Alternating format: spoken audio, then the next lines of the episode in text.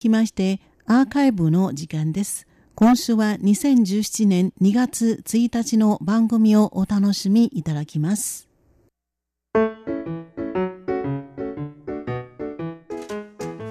リスナーの皆様、ようこそティールームへの時間です。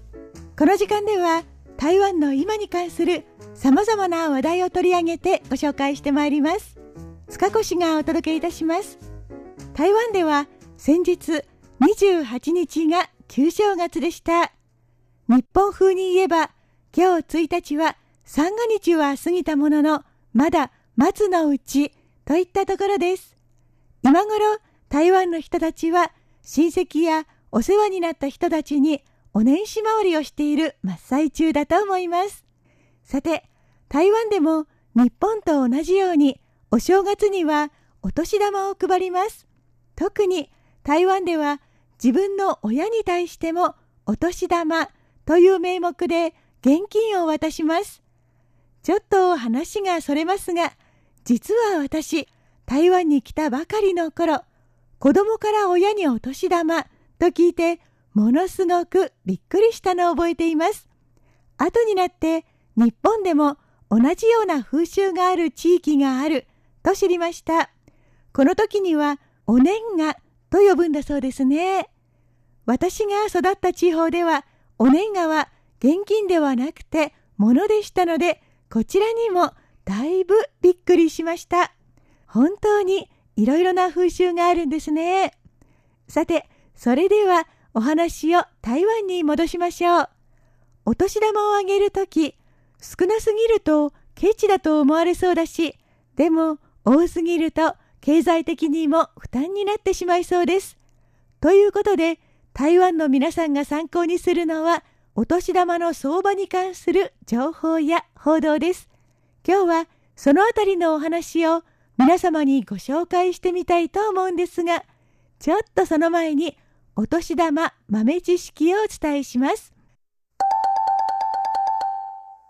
台湾でお年玉を包むときに気をつけなければならないことが2点あります。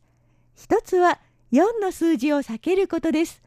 日本でもそうですが、4は不吉だと言われているためです。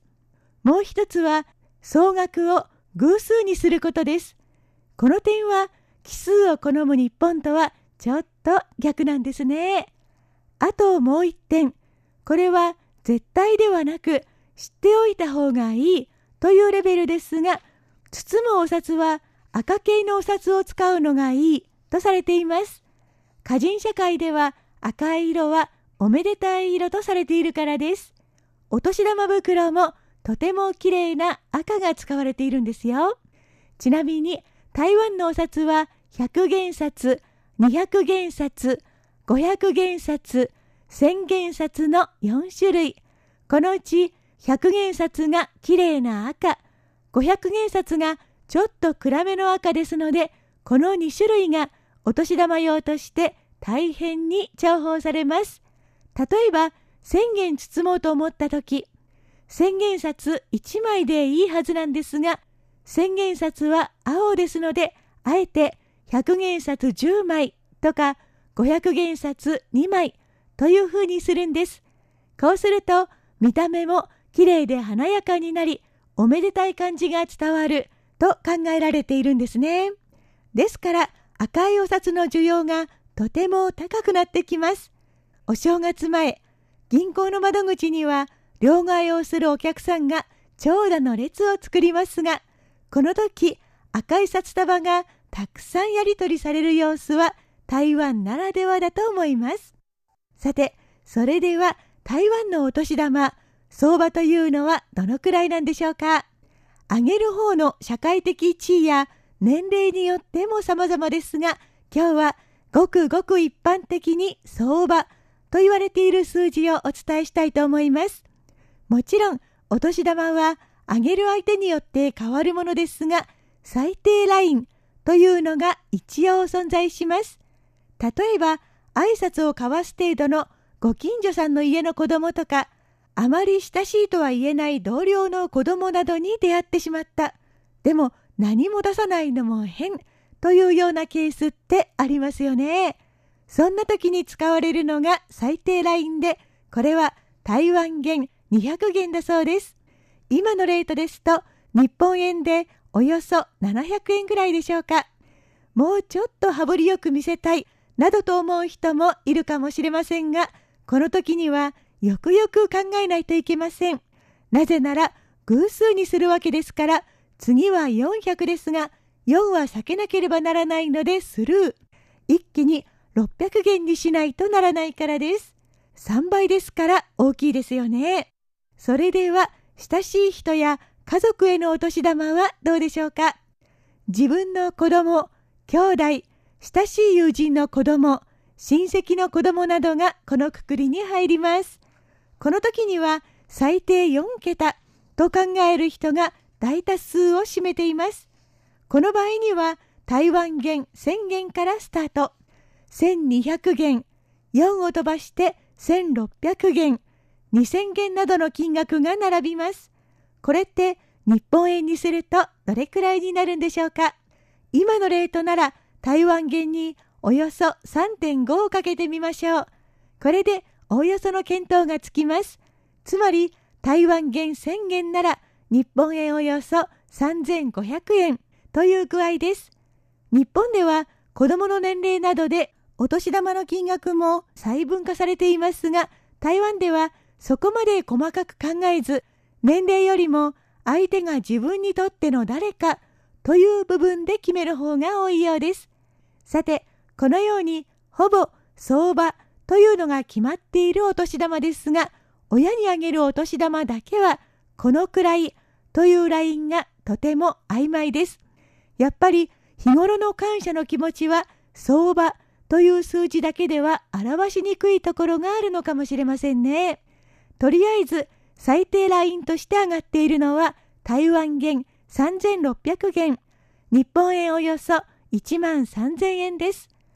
縁起のいい数字の組み合わせでさらに偶数ということを考慮するとその次は一気に6000元